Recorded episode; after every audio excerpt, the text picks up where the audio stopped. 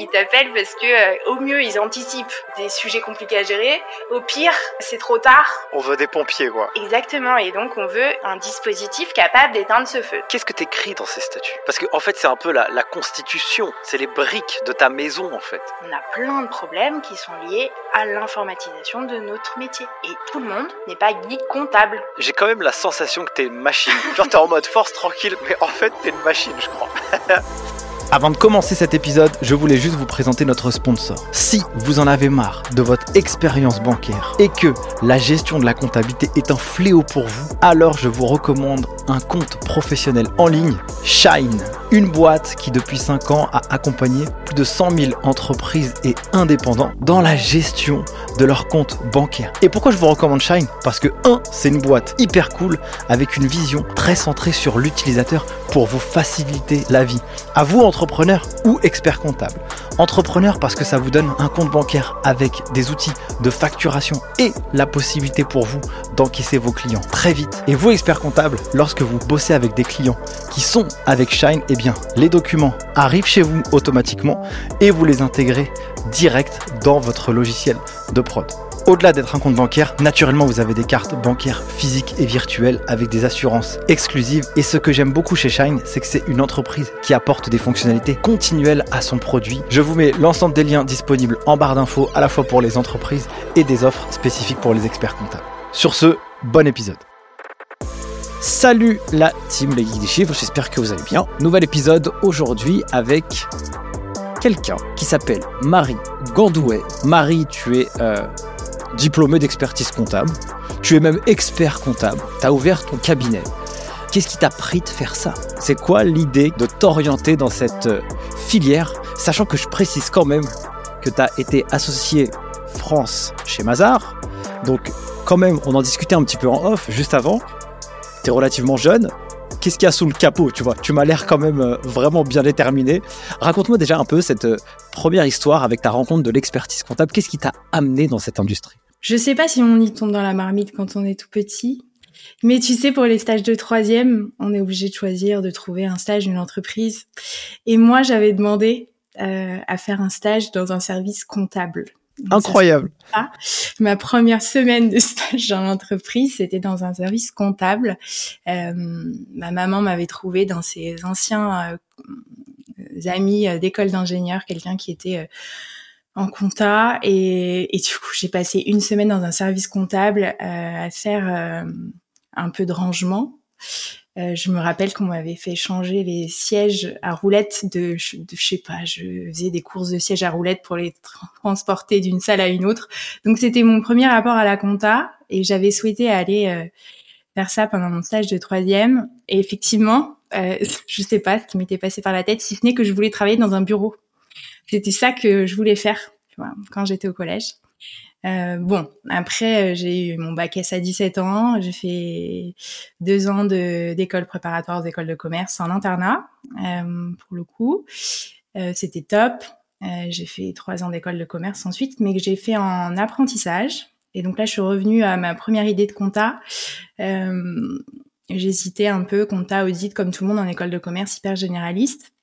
Il se trouve que j'étais très jeune euh, et que euh, finalement j'ai fait un stage, euh, un, apprentissage pardon, dans une société dans laquelle je connaissais euh, le directeur euh, et j'avais fait deux trois stages euh, d'été, de boulot d'été pour euh, pour gagner un peu d'argent chez lui déjà, quelque chose qui avait rien à voir. Je faisais des reconstitutions de carrière.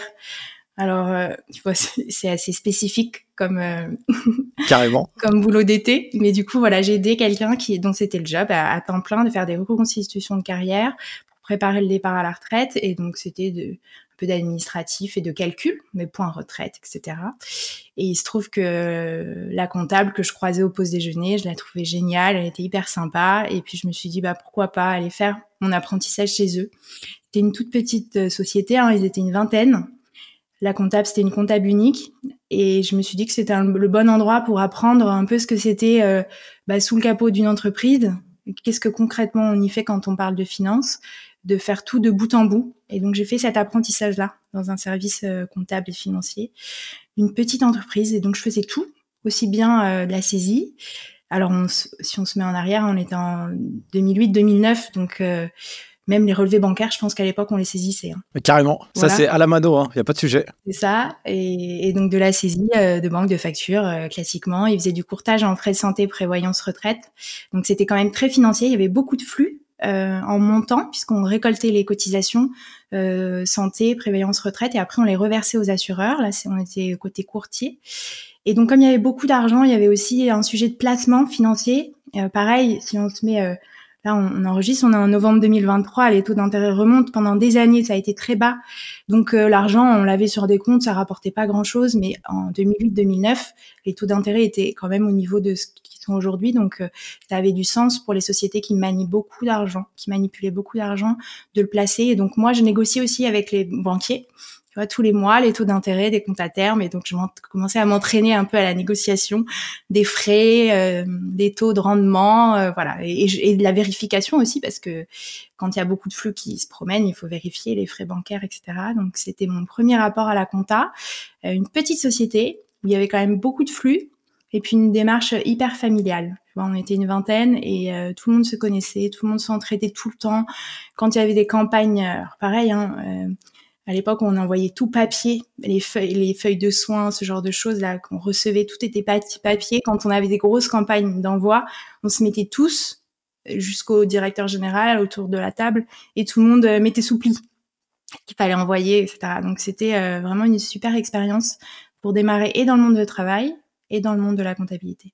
Tout à l'heure, tu, mentionnes juste euh, au début de cette présentation le fait que tu as fait euh, école de commerce et euh, enfin une prépa en internat. Tu sais, on est tout jeune, on arrive dans un nouvel environnement, dans un nouvel endroit qu'on ne connaît pas. Comment on le vit ça? Qu'est-ce que ça t'a Qu'est-ce que ça t'a appris sur toi-même? On t'a sorti de ta famille pour te retrouver un peu toute seule? Comment tu t'es construit ici? Qu'est-ce que tu en as appris? La prépa, on le dit, hein, c'est difficile, il faut s'accrocher, il faut beaucoup travailler. En l'occurrence, moi, j'habitais en, banlieue parisienne, assez loin, donc euh, bah, pour aller euh, les lycées, euh, voilà, il, y a quelques lycées qui font prépa, école de commerce. En plus, été option scientifique, donc pareil, il y en a pas tant que ça qui le faisaient. Et donc, comme j'habitais un peu loin, bah, ça n'avait pas de sens tu vois, de, de, faire le trajet tous les jours. Euh, en l'occurrence, euh, je le faisais le samedi pour rentrer, mais c'était une heure trois quarts, tu vois, de RER. E Donc tu fais pas ça tous les jours quand en plus tu es en prépa. Donc on avait trouvé euh, ce, cet internat et effectivement, bah c'était à la fois difficile et complètement exaltant parce que tu te retrouves, donc oui, j'avais 17 ans, tu te retrouves lundi matin avec tout le monde, avec ta valise. Pour, on, est, on avait des chambres individuelles. je crois que pour, alors c'était un internat à la fois mix et non mix. Il y avait deux bâtiments séparés euh, parce qu'effectivement, on était quand même aussi quelques-uns à être mineurs. Euh, donc les filles, c'était des chambres individuelles, mais, bon, tu t'installes et puis bah, tu dis que c'est là que tu, vas vivre toute l'année avec euh, des voisines de chambre avec qui tu vas et passer tes journées pour étudier et puis tes soirées et puis tes mercredis après-midi, etc.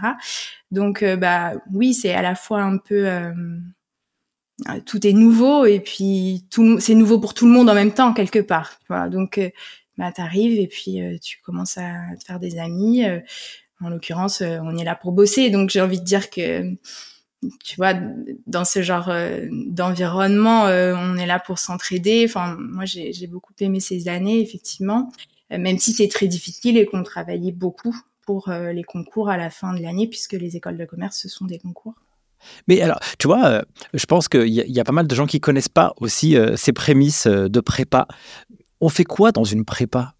Qu'est-ce qu'on fait tous les jours? Et c'est quoi un peu, entre guillemets, notre examen final pour obtenir quoi? Bah, la finalité, on peut commencer par ça. Effectivement, la finalité, c'est des concours pour entrer dans des écoles de commerce qui sont à l'écrit d'abord et puis à l'oral ensuite, après les premières sélections. Et donc, qu'est-ce qu'on apprend pendant deux ans? Bah, On apprend des matières qu'on a qu'on connaissait pas forcément avant. Alors en l'occurrence certaines oui, certaines non. Les mathématiques, bah, évidemment, elles sont un peu plus poussées. Euh, tu vois, la semaine dernière, je réfléchissais à, un sujet, je me disais, bah, c'est des probabilités. Et je me rappelle qu'on a fait ça en prépa. Euh, alors je dis on parce que j'ai rencontré mon, mon, conjoint aussi, donc effectivement, tu vois, j'avais cette discussion avec lui. Mais ça, c'était notre première année ou notre deuxième année, les probas. Euh, et, effectivement, tu vois, on, on, va un peu plus loin sur certaines matières. Et puis il y a des matières qu'on découvre complètement. en l'occurrence, tu vois, la géopolitique, c'est important aussi quand alors, en école de commerce, je suis pas sûre qu'on ait continué à faire beaucoup de géopolitique, mais c'est important de quand on se construit en tant que jeune professionnel aussi, de savoir discuter de ces sujets-là. Aujourd'hui, on passe pas notre temps à parler de politique avec nos clients, mais tu vois, on peut parler un peu plus de géopolitique que de politique quelque part. Euh, c'est un peu moins clivant comme sujet. Et puis ça fait de la culture générale. Et donc à la fin de ces deux années-là, effectivement, par le biais du concours, on est testé sur bah, ce qu'on a appris, ce qu'on a retenu, la façon dont on est capable de le restituer à l'écrit et à l'oral. Euh, et puis c'est un concours, donc c'est euh, que le meilleur gagne. Ou en fait, euh, il y a beaucoup de gagnants hein, parce que dans les promos d'école de commerce, c'est entre 200, 300, 500 personnes. Donc donc il y a beaucoup de gagnants, mais en tout cas, effectivement, c'est un, un, des critères de, de, sélection. Donc ça veut dire que si tu atteins un bon classement ou un bon score, eh bien, tu auras entre guillemets la chance d'aller dans telle ou telle école en fonction de son prestige. En fait, en réalité, tu peux aller chez HEC, EDEC, euh, Neoma. Euh. Ok, euh, donc tu as, cette première rencontre avec le monde de la compta. Est-ce que tu sens que tu as envie de pousser? C'est quoi un peu ton sentiment? Tu te dis, oh, bah, finalement, c'est pas ouf. finalement, c'est trop bien. Qu'est-ce qui se passe chez toi? Bah déjà, je vis une super expérience d'apprentissage avec des gens au quotidien qui, qui sont là pour m'apprendre. Après, je dis, ils sont là pour m'apprendre. Euh, tu, sais, on apprend aussi euh, de ce qu'on a envie. Donc, euh, bah oui, je pense que parfois, je suis allée un peu plus loin que ce qu'on m'avait donné, mais parce qu'on m'a laissé une liberté aussi d'initiative qui va souvent de pair avec des compétences, enfin des réussites, ce qu'on te laisse faire aussi quand tu as prouvé que tu pouvais réussir les fois d'avant quand on te laissait faire. Non pas qu'on n'a pas le droit à l'erreur, mais disons que quand tu réussis déjà, généralement la, fois suivante, c'est un peu plus simple d'aller un peu plus loin tout seul, quoi. Donc effectivement, je pense que j'ai bénéficié euh, de ça. Et puis, euh, bah, quand on est en entreprise, on voit l'expert comptable, le commissaire au compte tous les ans. Donc ça permet aussi de, de voir leur positionnement à eux, je pense, et de se dire euh, est-ce que je préférais être telle personne ou telle autre? Qu'est-ce qui me plaît dans leur dans leur façon de faire À qui je voudrais ressembler quelque part tu vois? Et ben moi, après cette expérience, je me suis dit rester en entreprise, euh, bah, ça, m'avait beaucoup plu, mais qu'il fallait peut-être que j'aille voir autre chose ailleurs. Euh, et que entre le CAC et l'expert comptable que j'avais croisé sur euh, sur ces, ces deux années-là, bah, je préférais plutôt la position d'expertise comptable, même si je voulais aussi apprendre un peu le métier de CAC. Et donc, bah, j'ai regardé ce qui existait sur le marché comme cabinet, en l'occurrence euh, le directeur général de, ce cabinet de courtage, euh, un de nos plus gros clients c'était Price à l'époque, tu vois, donc il connaissait de gens chez Price et il m'avait aussi aiguillé sur euh, quelles étaient les différences entre les différents, les grands cabinets. Et puis en école, on recevait tous les cabinets. Alors, et puis il déroulait un peu le tapis rouge hein, aux étudiants d'école de commerce pour de l'audit, du consulting. Euh, à qui fait le cocktail le plus euh, sympa. Et, et puis c'est aussi un bon moyen de rencontrer des gens qui sont déjà dans ces cabinets, de discuter avec eux et de savoir comment se passe leur quotidien. Et moi, j'avais beaucoup accroché avec euh, les gens qui venaient de chez Mazar à l'époque. donc c'est le seul endroit où j'ai postulé sur la promesse d'un service euh, qui n'existe plus maintenant, mais, à l'époque qui existait de cette façon-là. On on nous disait qu'on ferait à la fois de l'expertise comptable, du commissariat au compte pour de l'associatif, des petites structures en tout cas, et du conseil opérationnel euh, détaché en direction financière. Et donc sur cette base de ces trois métiers, euh, je me suis dit que c'était chouette de rester généraliste et de continuer un peu ce que j'avais fait jusqu'à présent, parce que l'école de commerce est assez généraliste, la prépa aussi, et de me dire que ça me donnait euh, un peu un troisième cycle, de pouvoir continuer à faire un peu de tout avant de vraiment choisir si à un moment fallait choisir.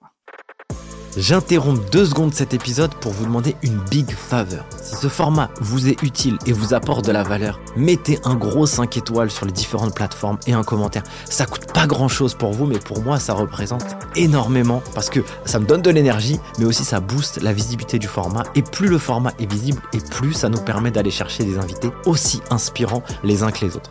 Donc merci pour tout, donnez-nous de la force et moi je vous laisse place à la suite de l'épisode. Ah oui, c'était euh, ce truc euh, ACF en fait, hein. c'est ça. Hein. Exactement. Ok, accompagnement comptable et financier. J'avais un ami à moi qui était rentré euh, justement dans cette division. Exactement, c'est exactement ça. Il faut se remettre en arrière. C'était il y a 13 ans. Mazar, c'était plus petit que ce qu'est aujourd'hui. Hein. Mazar, aujourd'hui, c'est presque 4000 personnes en France, 50 000 dans le monde, pas loin. Euh, bon, à l'époque, je pense que ça faisait la moitié de ça en France. Et donc, effectivement, la structuration des offres de services pour les clients était différente de ce qu'elle est aujourd'hui. Et donc, ça, ça existait. Voilà. Donc, je, je suis, je suis allée là-dedans. Et puis, euh, c'était trois ans, les années de junior, euh, en se disant que euh, ça serait pas aussi euh, rigoriste qu'une année pour chaque métier, mais qu'on aurait la possibilité de faire un peu tous les métiers. Quand je suis arrivée, c'était ça, c'était ça mon idée. Tu fais 12 ans et, et 8 mois euh, chez Mazar. Tu, en fait, euh, tu fais toutes les classes. Tu passes de junior, senior, manager, senior manager, puis associé France. Euh, comment on arrive, euh, entre guillemets, euh, à l'échelon supérieur? C'est quoi les qualités requises pour, pour y arriver? Pour passer de, de grade en grade, Ouais. déjà, il faut très bien faire le métier sur lequel tu es et les tâches qui sont un peu euh, classiques pour le finalement le grade. On parle de grade hein, dans ces cabinets-là. Euh, donc junior euh, 1, 2, 3, senior 1, 2, 3, etc.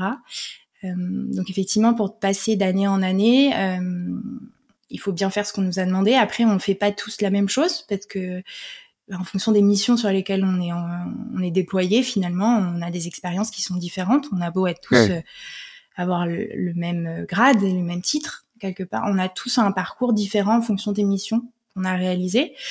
Je pense que le point commun de tout le monde pour passer au grade d'après, c'est très bien faire son, son travail, ce qui nous a été confié, les tâches qui ont été confiées, et puis de, en termes d'état d'esprit, de grandir aussi professionnellement parce qu'on arrive, on est junior, et c'est vraiment ça que ça veut dire. C'est vrai, tu découvres. Alors ceux qui ont fait un peu d'apprentissage avant, ils sont un peu moins débutants que ceux qui ont fait que euh, quelques mois de stage, mais en soi, quand même la vraie découverte du monde professionnel, de comment on se comporte en termes de posture, en termes d'état d'esprit.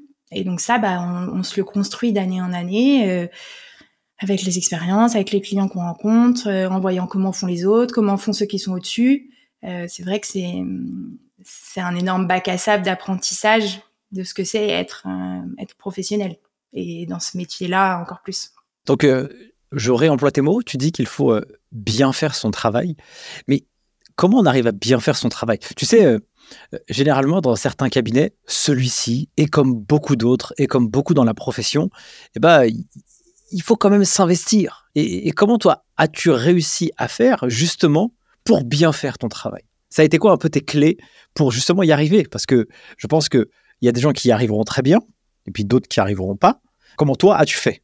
Bon, euh, on vient en parler de mon parcours scolaire avant. On peut, je peux pas vraiment le nier. J'ai plutôt un parcours scolaire euh, de bon niveau. euh, effectivement, je, je- tu as raison. Il y a des gens qui vont y arriver, il y en a d'autres qui vont pas y arriver. Un peu plus tard, dans mes années seniors, en tout cas chez Mazar, j'avais aussi été en charge de certains sujets RH, de formation. J'étais relais RH, donc on peut, en, on en parlera peut-être aussi, mais mais dans ces cabinets-là, il y a la production pour les clients et puis il y a la participation à la vie interne.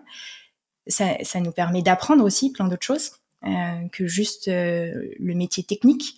Euh, donc, je pense que comment est-ce qu'on fait bien son travail? Bah, Si on est au bon endroit aussi. Est-ce que, ce métier-là, il est fait pour nous ou pas? Peut-être qu'on peut s'en rendre compte avant, mais en tout cas, une fois qu'on est dans le bain, on le sait. Euh, fi- finalement, est-ce que ça nous plaît? Est-ce qu'on y prend du plaisir? Je pense que moi, je, suis assez convaincue que on est bon dans quelque chose si on aime le faire. Alors parfois, ça peut être un peu triste parce qu'on aime faire quelque chose et puis on n'est pas vraiment bon dedans. Mais d'un point de vue général, je pense que si on aime faire quelque chose, on, on le fait forcément mieux que si c'est pas le cas. Et après, euh, avoir une capacité, je pense, d'observation euh, pour voir euh, comment font ceux qui arrivent finalement, d'humilité aussi pour toujours se reposer des questions. Euh, bah là, pourquoi j'y arrive, se questionner et pourquoi j'y arrive, pourquoi j'y arrive pas, qu'est-ce que je pourrais faire, demander aux voisins. Euh, dans ces grands cabinets-là, on a plein de voisins. Hein. On a tous nos copains de promo, euh, on a nos voisins de staff, on a les seniors. Quand on est junior, on a les managers quand on est senior. Donc euh, c'est plein d'occasions de pouvoir euh, regarder et puis se dire bah, comment font les autres. Est-ce que moi je suis capable de le faire Si je suis pas capable, pourquoi? Est-ce que c'est une, question de formation? Est-ce que c'est une question de goût, d'appétence? Je, Voilà, je, pense qu'il faut se, questionner, euh, pas juste euh, constater à la fin de l'année finalement. Tu vois, les passages de grade c'est à la fin de l'année, mais l'année c'est long. On a le temps de se poser des questions et, de faire ce qu'il faut pour, euh, orienter notre parcours si, si ça ne nous convient pas. Carrément. Quelles sont les deux, trois grandes missions que tu as réalisées dans toute cette expérience de 12 années qui t'ont euh, particulièrement marqué Que ce soit en bien ou en mal, peu importe, mais un truc, tu dis, ah bah ça, ça, je pourrais en parler dans, un déjeuner, quoi. La première mission que j'ai réalisée en arrivant, du coup, janvier 2010, c'était une mission dans une organisation, un grand, disons un grand CE. Euh, on traitait euh, entre 100 et 150 000 factures fournisseurs par an. Je sais pas si tu te rends compte de ce que ça représente. Et si on se remet en 2010, c'était papier. ah ouais, la mort. la mort assurée.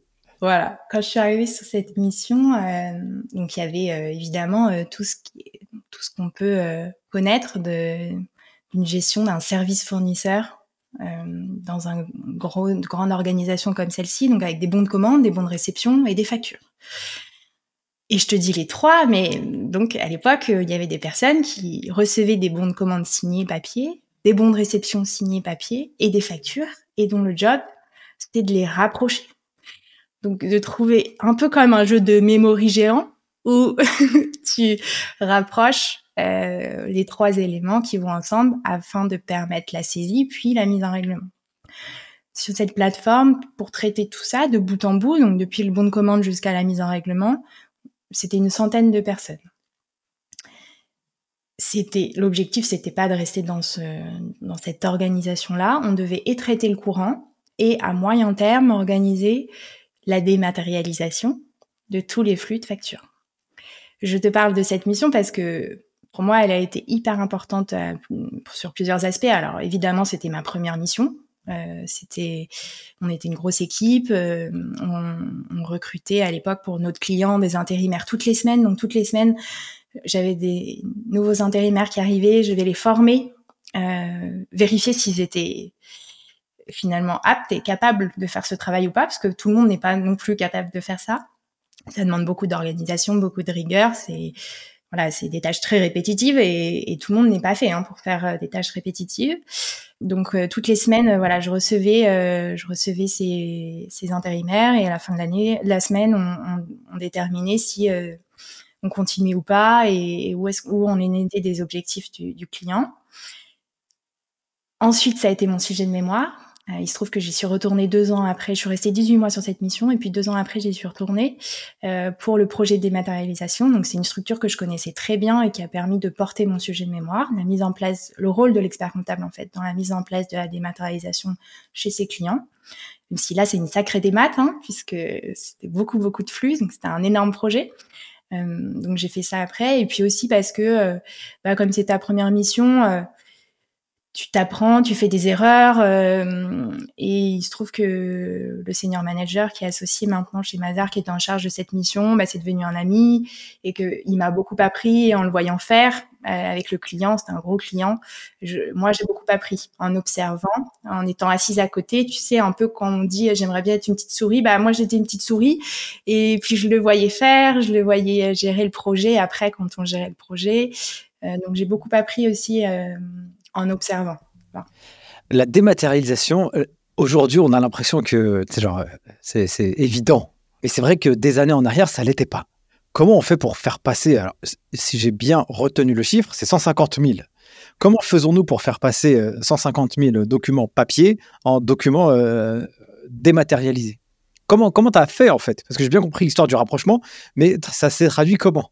Ben, en fait, ce qu'on a fait, c'est qu'on. Alors, le projet, il a dû. Pareil, le projet de de dématérialisation, c'était 18 mois en plus. Hein. Après, on a fait un appel d'offres, enfin, on a rédigé un cahier des charges, on a fait un appel d'offres pour trouver des éditeurs qui étaient capables de répondre, ils n'étaient pas tous capables, avec euh, les différentes euh, spécificités du client. Donc, euh, effectivement, comme tu as dit, bonne commande, bonne réception, avec des gens un peu partout en France. Donc, voilà, un éditeur capable de générer les bonnes commandes et les bonnes réceptions pour qu'il y ait des valideurs partout en France qui puissent valider de façon digitale ces éléments. Après, sur les factures en tant que telles, bah, pareil, on se remet, le projet c'était 2013-2014, euh, on les recevait pas, ni en facture électronique, ni même parfois en PDF. Donc au début, c'est de la, c'est de la digitalisation de factures papier plus que de, la dématérialisation, tu vois, on scanne. Donc, on achète des scans costauds et rapides. et on crée un peu des nouveaux postes, tu vois, un poste qui n'existait pas, de quelqu'un qui va scanner et qui va du coup devoir faire attention quand il scanne, que toutes les pages euh, sont bien scannés, qu'il n'y en a pas deux qui passent d'un coup, etc. Donc euh, effectivement, on apprend en gérant le projet à ce qu'on va créer comme nouveaux besoins parce que euh, le monde évolue. quoi. Et tu vois, je peux te donner une anecdote, mais dans le projet, on s'est vite rendu compte, à l'époque, on est comptable, les comptables, ils avaient un écran. Et ben très vite, on s'est rendu compte que une fois qu'on digitalisait, il nous fallait deux écrans parce que sinon on était cuit. Avant, on avait les factures devant nous et puis l'écran pour saisir. Bah là, une fois qu'on avait la facture d'un côté de l'écran, on pouvait pas saisir de l'autre côté. Donc, la gestion d'un projet comme celui-ci, c'est aussi d'apprendre un peu en avançant. Alors, il y a des choses qu'on sait, et on a des convictions, et après, il faut être créatif et puis se laisser un peu de marge de manœuvre pour se dire bah qu'est-ce que je sais que je dois faire qu'est-ce il y a sûrement plein de choses que je ne sais pas et au fur et à mesure il faut que j'écoute un peu les signaux faibles ou les intuitions que j'ai pour euh, pouvoir améliorer encore le rendu et être toujours dans l'amélioration continue euh, de ce qu'on pense avoir comme objectif. Et donc tu vois dans ce projet là assez vite on a dit il faut deux écrans. Oui ça coûte un peu d'argent mais franchement on va y gagner tellement de temps que ça nous en rapportera derrière. Et donc voilà comment on gère ce type de projet. Déjà on trouve un éditeur qui est capable de le faire. Ensuite, on, il développe, on teste, on dit que ça va pas. Euh, on dit que, euh, pareil, euh, quand on a commencé le projet, on était à 19.6 en TVA. Tu vois, c'est un truc bête, mais il l'avait codé en dur, le 19.6. Et quand on s'en est rendu compte, il lui a dit, bah non, parce que bientôt on va passer à 20. Donc il faut que la, les taux de TVA, ça soit une variable et que cette variable-là, elle doit être à notre main parce que potentiellement dans un an ça va rechanger, etc. Donc tu vois, on est un peu critique vis-à-vis des éditeurs, mais c'est de la critique constructive dans le sens où c'est un métier que eux ils maîtrisent pas forcément et donc chacun son rôle quelque part. Et donc, euh, bah, en tant qu'expert comptable, tu testes la solution, tu vérifies qu'elle est conforme par rapport à la législation, et puis tu vérifies aussi que opérationnellement, tu vas pouvoir t'en servir et que ça va te faire gagner du temps, parce que l'objectif, c'est de gagner quand même du temps c'était déjà le cas avant, ça l'est encore plus aujourd'hui sûrement. Mais l'objectif, c'est toujours gagner du temps sur des tâches à faible valeur ajoutée. J'avoue, ça a dû être. Bah, en plus, c'est sur des années en réalité que tu as dû avoir à traiter ça. Et donc, euh, c'est pas un truc que tu prends sur un mois et tu as le résultat euh, rapide. C'est vraiment une construction euh, brique par brique, comme une pyramide, quoi. Comment on devient associé France chez Mazar Est-ce que c'est tout le monde peut y arriver? C'est quoi un peu les, les, les, clés pour arriver à ce poste? Tu sais, je me mets à la place d'un, d'un, je sais pas moi, d'un étudiant ou d'un jeune, ou même d'un moins jeune. Peut-être qu'il voit ça euh, inaccessible, tu vois, genre lointain. C'est quoi les, clés pour y arriver? Et ça engage quoi aussi? Il n'y a pas grand monde qui rentre dans un cabinet comme celui-ci en tant que junior et qui se dit euh, je serai associé. Alors il y en a. Hein. Euh, moi j'ai animé beaucoup beaucoup de séminaires d'intégration. Ça arrive, tu vois, qu'il y ait quelqu'un qui te dise quand tu dis qu'est-ce que vous voulez faire, c'était quoi votre projet pro, ça arrive qu'il y en ait qui disent ben, moi je veux être associé. C'est souvent des hommes hein, d'ailleurs, mais bon, euh, ça arrive. Euh, moi je suis pas rentrée en me disant que je serais associée, j'étais rentrée en me disant que hum, je voulais choisir plus tard ce que je ferais. Et puis euh, quand je suis passée senior, j'ai eu cette opportunité-là, ce beau projet de dématérialisation sur un, un, client que je connaissais, donc il y avait vraiment un enjeu et je voulais le faire. Euh, après, je me suis mariée, puis je me suis dit, euh, bah, ce serait cool de passer manager maintenant que je suis arrivée là.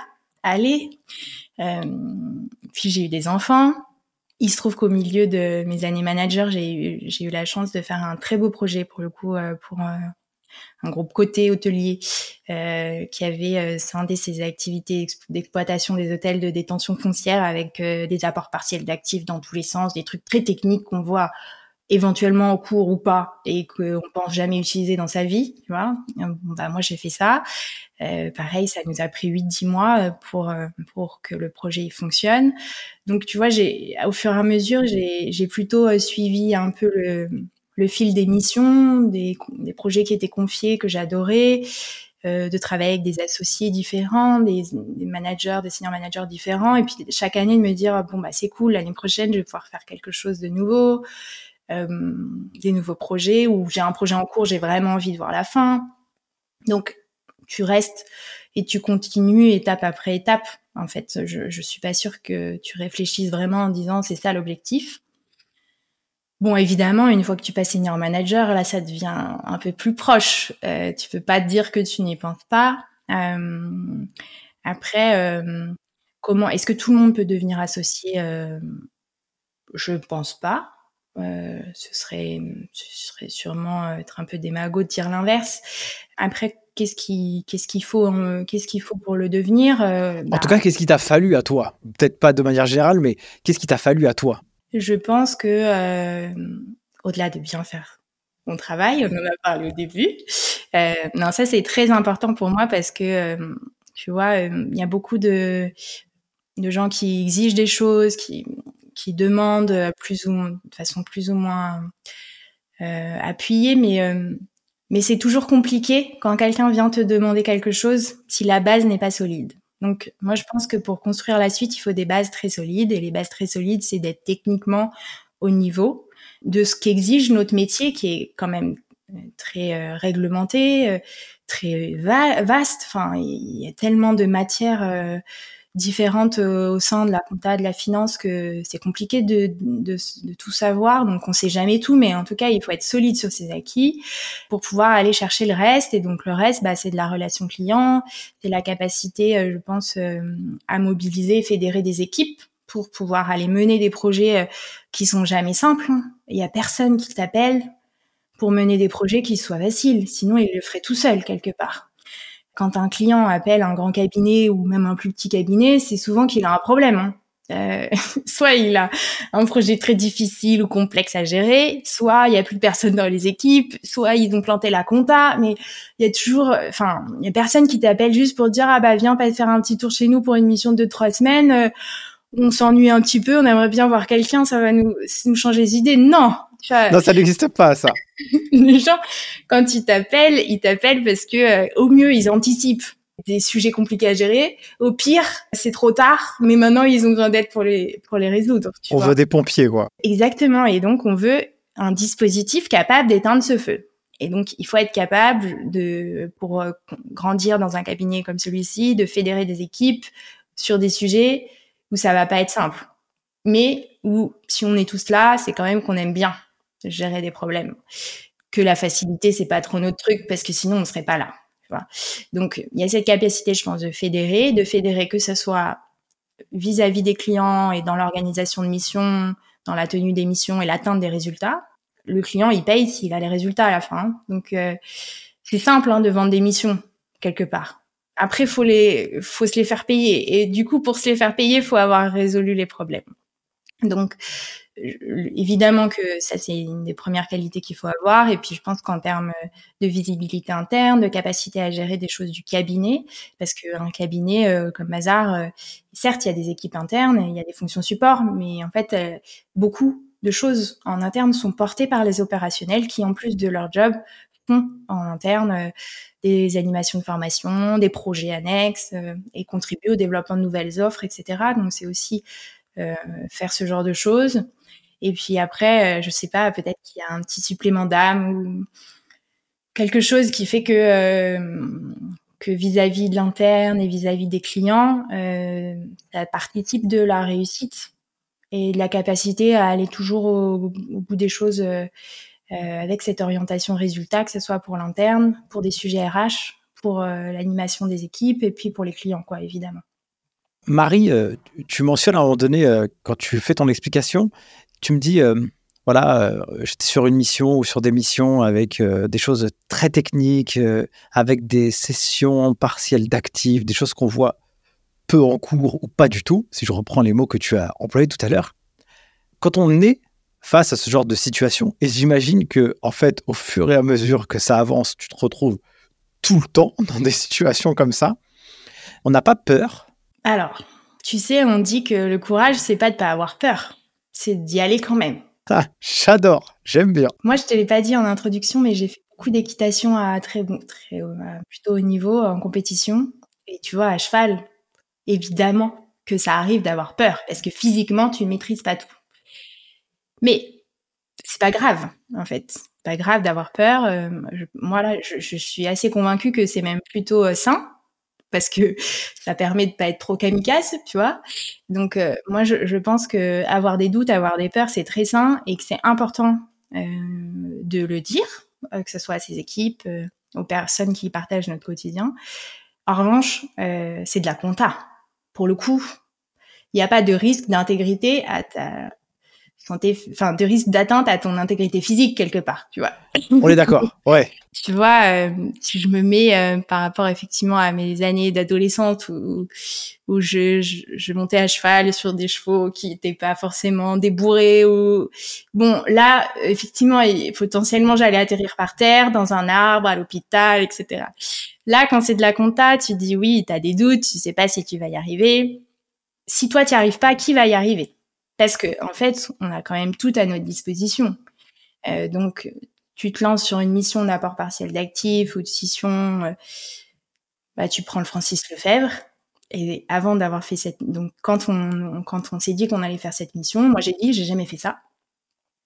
Et l'associé à l'époque, il m'a dit bah c'est pas un problème. Vous allez chercher tel livre et tel livre, euh, en l'occurrence Francis Lefebvre, et puis vous asseyez là et puis vous lisez. Donc, j'ai lu. Basique. Et donc, j'ai lu pendant trois semaines. Le Francis Lefebvre, en long, en large, en travers, en prenant des notes pour tout ce qui pouvait être intéressant euh, pour la mission telle qu'on l'avait comprise, tu vois. J'ai rédigé des mémos et voilà. Donc, quelque part, euh, et puis quand on passe le diplôme d'expertise comptable, c'est pareil. Tu vas avec tes, ta documentation à l'examen. Bah, c'est pareil. Si tu vas chez le client, tu vas pas lui dire j'ai tout dans la tête Soit, parce que si jamais c'était vraiment vrai, tu passerais peut-être pour un psychopathe. Mais en réalité, lui, tu vois, lui aussi, il a son, il a sa doc à côté. Donc, euh, ben, tu sais pas, euh, tu le connais pas par cœur. Et même si tu le connais, tu le relis parce que c'est ton jamais qu'il y ait quelque chose qui est changé, qu'il y ait une spécificité dans tel cas. Donc, euh, tu sais pas, tu prends un livre. Et moi, cette mission-là, bah, c'était au mois de janvier. 2017. Je me rappelle très bien parce que je rentrais de congé mat. Et du coup, bah, je me suis assise pendant trois semaines. On avait des nouveaux canapés. Je me suis assise dans le canapé et puis j'ai lu. Tu vois. Et, à la fin, j'étais prête. C'est vrai que on l'oublie souvent.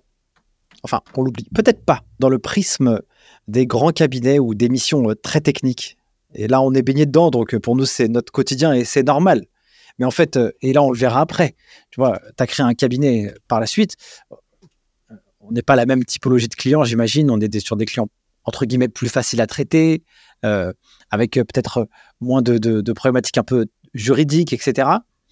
Quand même, l'expertise comptable, ça reste un métier vachement technique, tu vois. On n'est pas là pour blaguer. Normalement, les entreprises ont besoin de ces gens-là pour euh, asseoir un peu leur sécurité pour, euh, tu vois, ils, ont envie de dormir tranquille.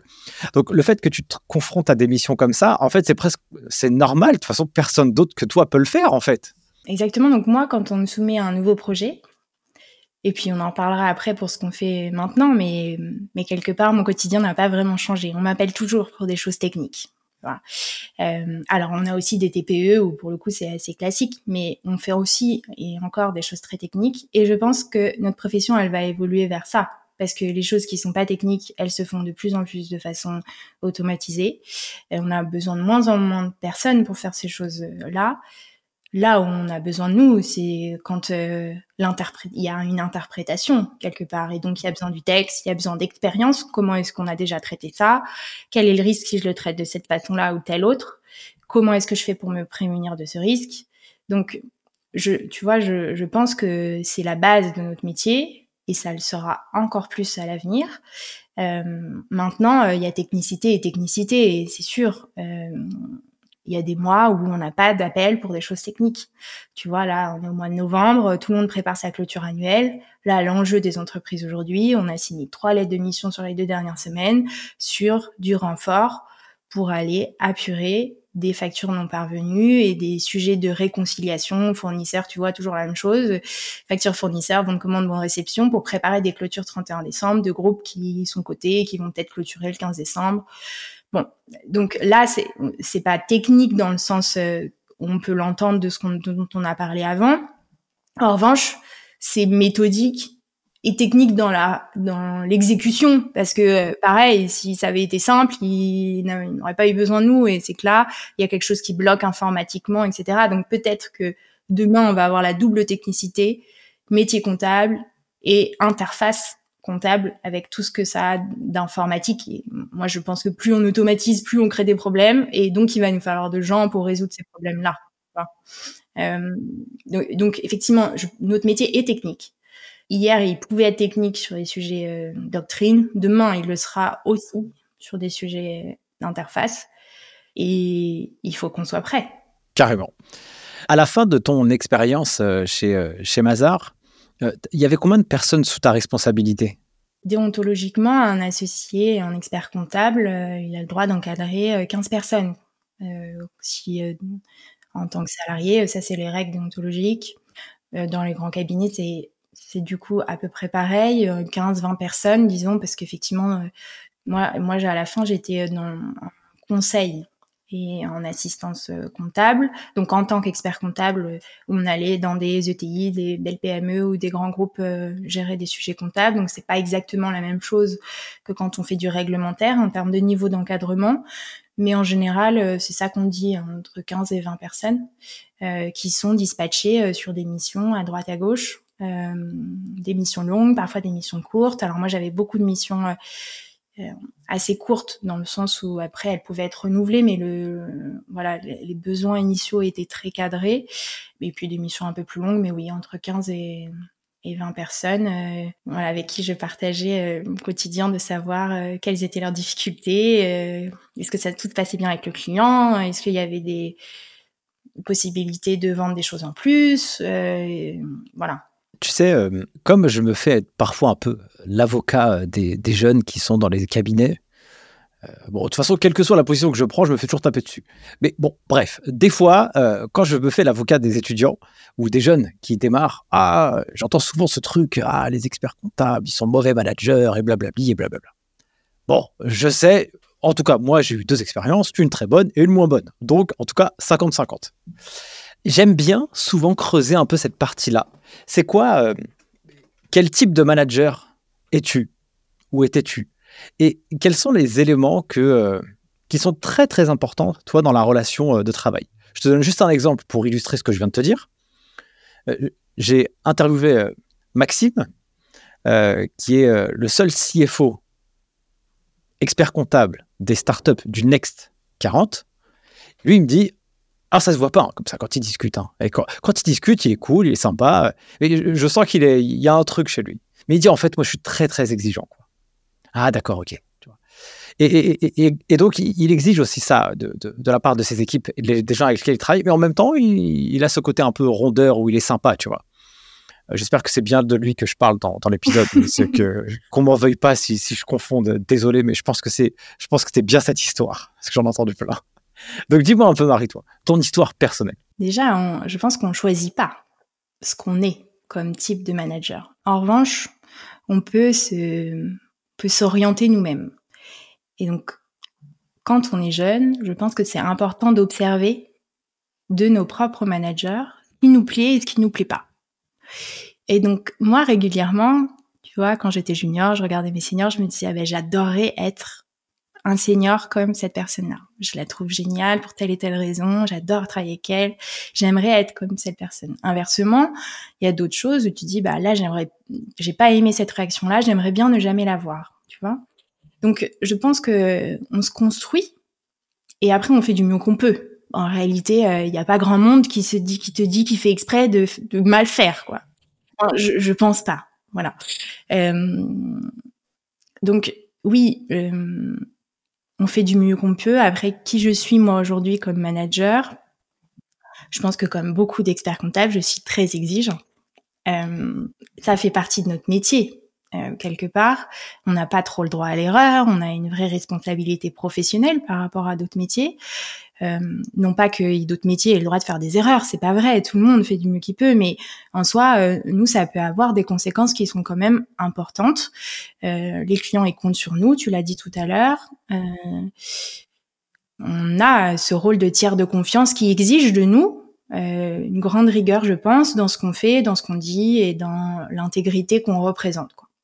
Donc, je pense qu'en en tant que manager, oui, je, je suis exigeante.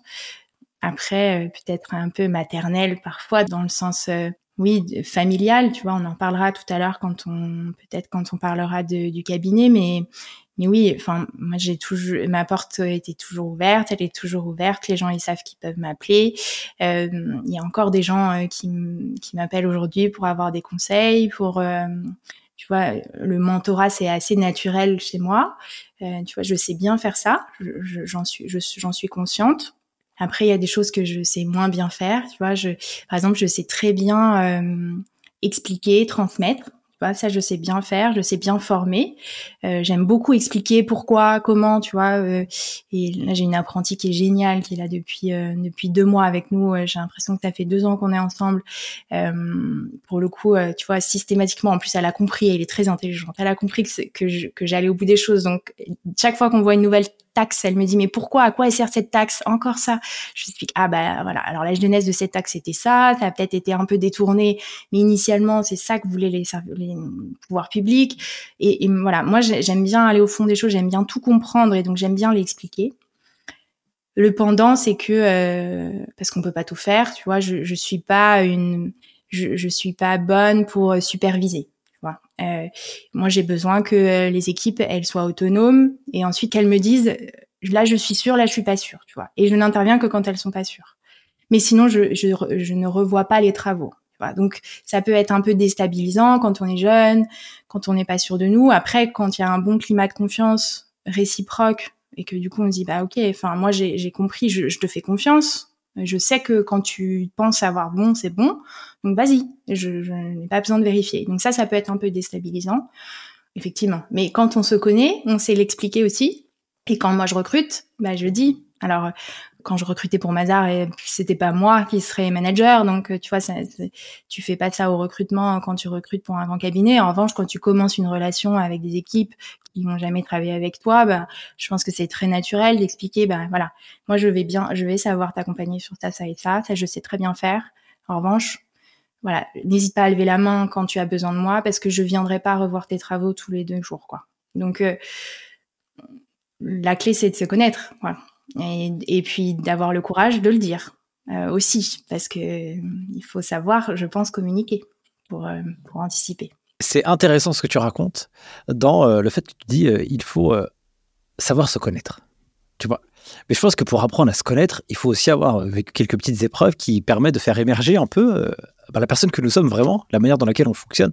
Comment as-tu fait pour modéliser un peu la personne que tu es pour euh, finalement euh, dire bah écoute quand tu vas avec moi ici là je suis vraiment euh, éclaté donc je te le dis. Mais du coup c'est difficile aussi de le dire et de le de le verbaliser de le sortir. Ça a été quoi le cheminement pour justement sortir tout ça et inversement de dire bah, là je suis vraiment carré là je sais que tu peux compter sur moi là je suis vraiment je suis au taquet.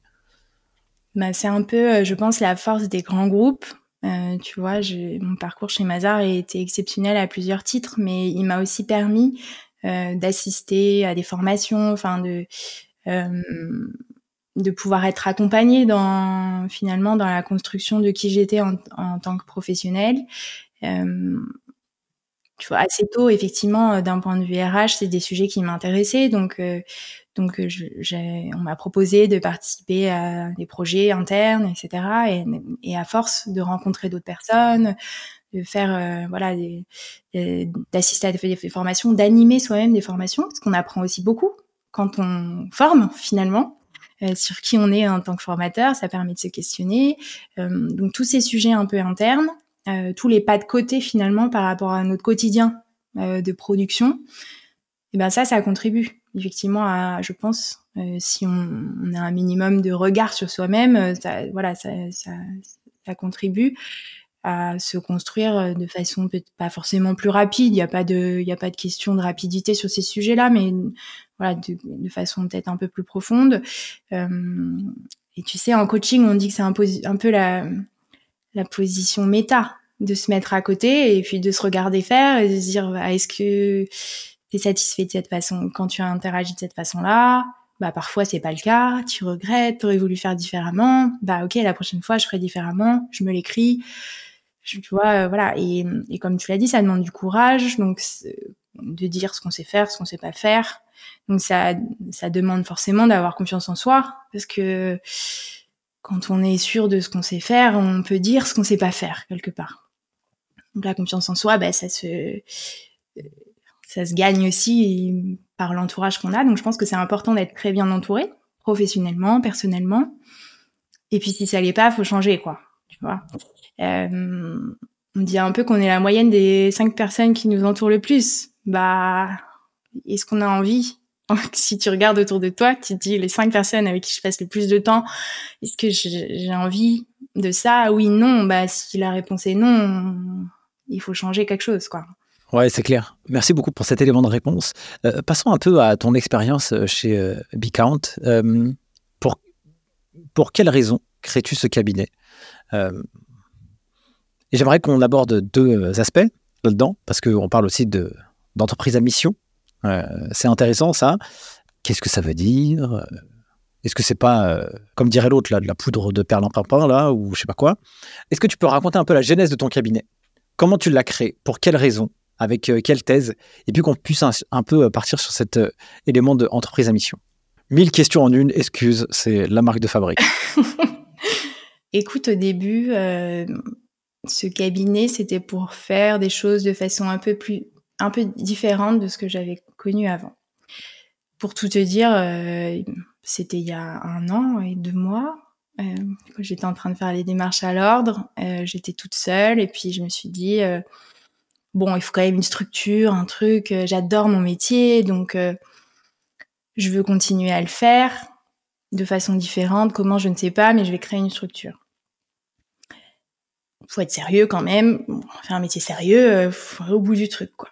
Et puis j'avais mon premier client.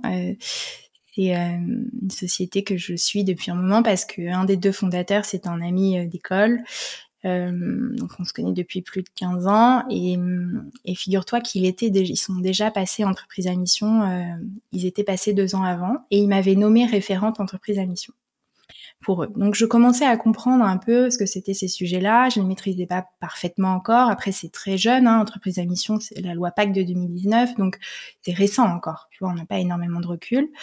Euh, mais c'était un sujet qui m'intéressait. J'avais, je m'étais un peu documentée et puis leurs avocats. Euh, qui leur avaient fait la transformation m'avaient dit, enfin je les avais rencontrés et donc je m'étais dit ben en vrai j'ai envie de faire la même chose quoi.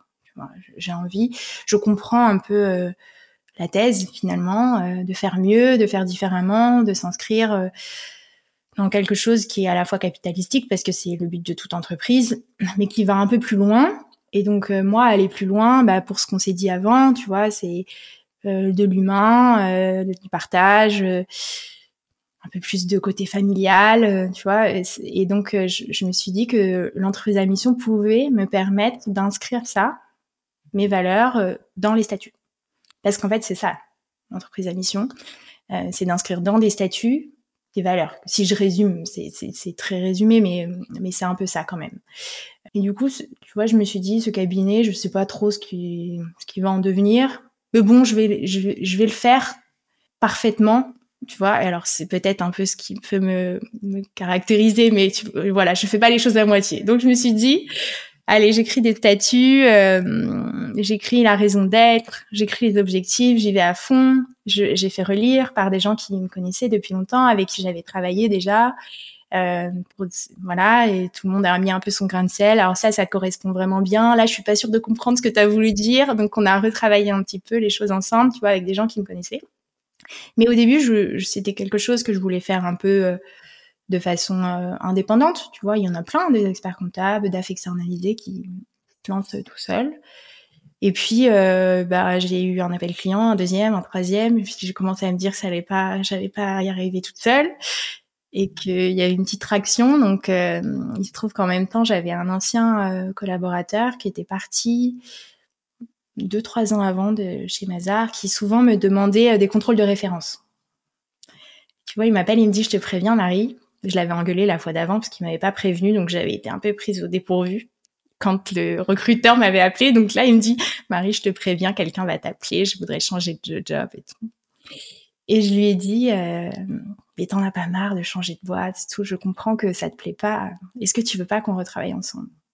Il m'a dit, bah si, mais pour faire quoi?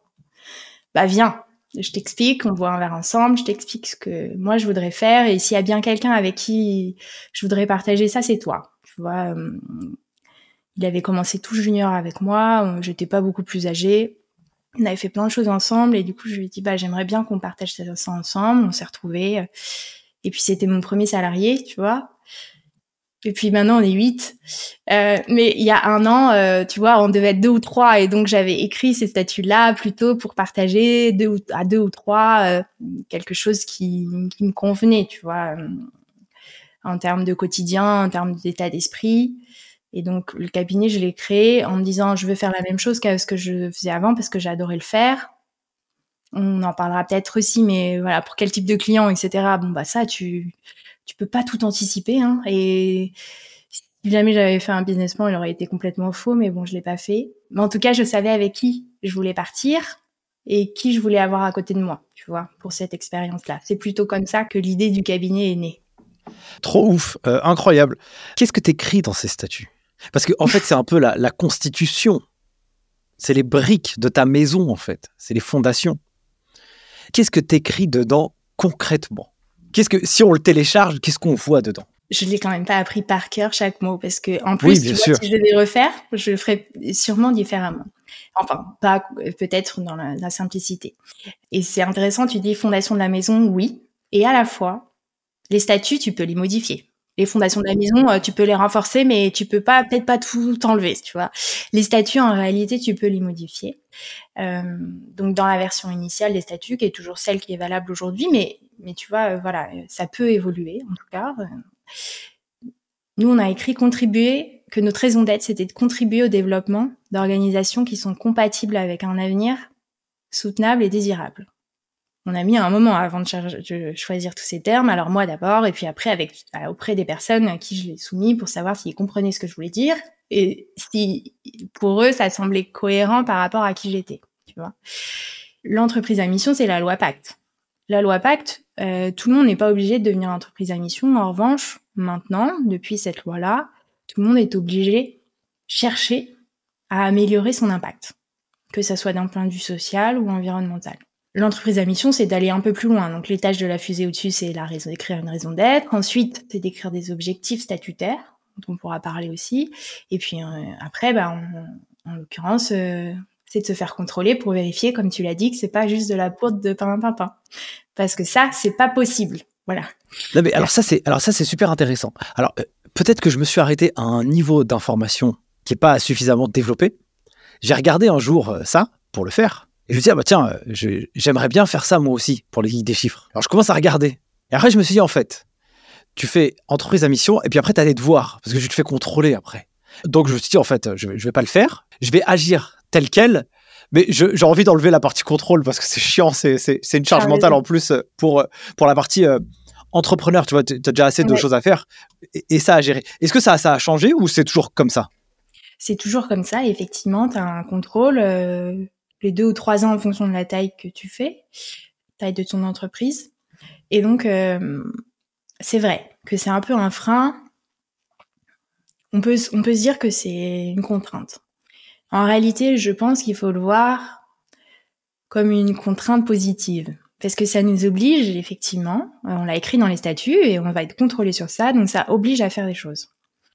Mais je pense que c'est positif. Déjà parce que on est obligé de se transformer, on va pas y arriver. Euh, en vrai, Euh, moi, je suis pas scientifique euh, du GIEC, mais il n'y a pas besoin d'être scientifique du GIEC aujourd'hui pour bien comprendre qu'il y a un problème et que donc on doit tous faire notre part du job et un peu euh, le colibri quoi dans notre histoire. Tout le monde doit faire sa part. Donc ce sujet d'entreprise à mission qui est, qui est une qualité euh, qui est optionnelle, hein, tout le monde ne le fait pas, ce qui est bien, c'est que si on se dit qu'on le fait et qu'on l'affiche, ça va nous orienter dans une stratégie, dans des démarches euh, qui sont un peu mieux disantes, euh, et qu'on va être contrôlé parce qu'il faut pas de washing quelque part sur ce sujet. Ah, c'est clair, ah, c'est clair, c'est clair. Et j'espère, euh, on, est au début, hein, parce qu'on se dit c'est 2019, euh, tu vois, les, les contrôles, c'est tous les deux et trois ans. Il y a plus, les entreprises, elles ont plutôt commencé à, être entreprises à mission à partir de 2020. Donc, les premiers rapports, c'est sûrement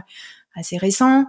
Euh, peut-être que les premiers, il y a aussi un peu de réorientation. Et c'est pour ça que je te disais tout à l'heure que les statuts, quelque part, on peut les réécrire Et c'est, et c'est plutôt bien parce qu'on peut s'être trompé, on peut euh, avoir juste pivoté en termes d'entreprise. Et puis l'environnement, il évolue. Donc euh, une entreprise, ça vit. Euh, c'est pas anormal que ces statuts ne puissent vivre aussi. Donc moi, je pense que c'est bien que ça soit contrôlé. Euh, en tout cas, c'est indispensable pour pas qu'il y ait trop de travers. Ça veut pas dire que toutes les entreprises à mission euh, sont parfaites, pas du tout. Euh, tout comme ça veut pas dire que les entreprises qui ne sont pas entreprises à mission ne sont pas parfaites. Non. Ça veut juste dire que tu que tu inscris dans tes statuts et que du coup c'est public, que tu veux faire les choses différemment et que tu vas t'engager pour le faire et que toi ça te donne un peu des des guides internes pour dire, bah voilà, on fait, c'est obligé, on doit faire un rapport tous les ans, on doit faire des, des, réunions régulières entre nous, avec les salariés, avec les tiers externes si on a des tiers externes, pour faire mieux que si on n'avait pas ça. En vrai, tu l'as dit, quand on est entrepreneur, on a déjà un milliard d'autres choses à faire. Donc si c'était pas écrit, je pense que on irait encore moins facilement sur ces sujets-là pour prendre le temps de faire un peu mieux. Et c'est tout le sujet de notre société aujourd'hui et du siècle dans lequel on vit. Tout va trop vite, donc là, ça impose quand même de prendre le temps et de s'obliger à faire des choses qui, maintenant, tout de suite, n'ont pas forcément euh, d'effet euh, financier immédiat. Euh, même si moi, je suis assez convaincue que à moyen terme et à long terme, ça en aura. c'est évident. on le voit pour certaines sociétés qui ont alors nous, on est en B2, enfin, tu vois, moi je suis en B2B. Quelque part, toi, tu es en B2C, tu pourrais, tu vois, parce que auprès du grand public, ces sujets-là, ça commence euh, à avoir de l'importance euh, pour les pour les consommateurs. Euh, il y a Bicorp aussi, tu vois, si on si on va sur ces sujets-là, qui a de l'importance, on le voit aujourd'hui, les sociétés qui sont labellisées Bicorp, elles vendent un peu plus cher, un peu plus. Enfin, elles sont sur des segments de marché différents. Donc voilà, je, je, pense que ça a un intérêt financier, mais tu as raison, c'est une contrainte, et, et donc il faut en avoir conscience quand on va sur ouais, tu, tu, vois, en fait, euh, euh, peut-être que je peux un peu réexprimer mon, mon propos. Euh, j'ai trouvé que c'était une contrainte pour le type d'entrepreneur que je suis. Parce que moi, j'aime bien quand, quand c'est trop dans le détail, ça me, ça me pollue l'esprit. Donc, par contre, ça m'empêche pas d'agir. Genre, ça m'empêche pas. Mais du coup, agir sous la contrainte, je suis pas. Moi, je suis pas la bonne personne. En revanche, je, je considère que c'est quelque chose de nécessaire parce que quand tu t'engages devant le monde, bah du coup, ça t'oblige aussi à faire les choses. Euh, tout dépend un peu des drivers internes. Euh, il y a des gens qui auront besoin d'afficher publiquement aussi ce qu'ils font, parce que c'est un moyen de à la fois montrer l'exemple, c'est aussi à la fois le moyen de, de s'obliger, et puis de rendre euh, des comptes sur ce qu'on raconte aussi, tu vois. Donc, Ouais, et puis hum, ça, ça permet d'être un peu consistant, je trouve. Ouais, c'est clair dans qui on est. Carrément. Euh, et puis, euh, donc oui, parfois ça fait perdre un peu de temps. Tu vois, euh, pour enregistrer le podcast, tu, tu nous dis qu'il y a un micro spécifique. Bah, pour aller sur ces sujets de sobriété, tu vois, acheter un micro pour un podcast, sachant que c'est la première fois que je fais ça et je suis pas sûre de refaire euh, demain.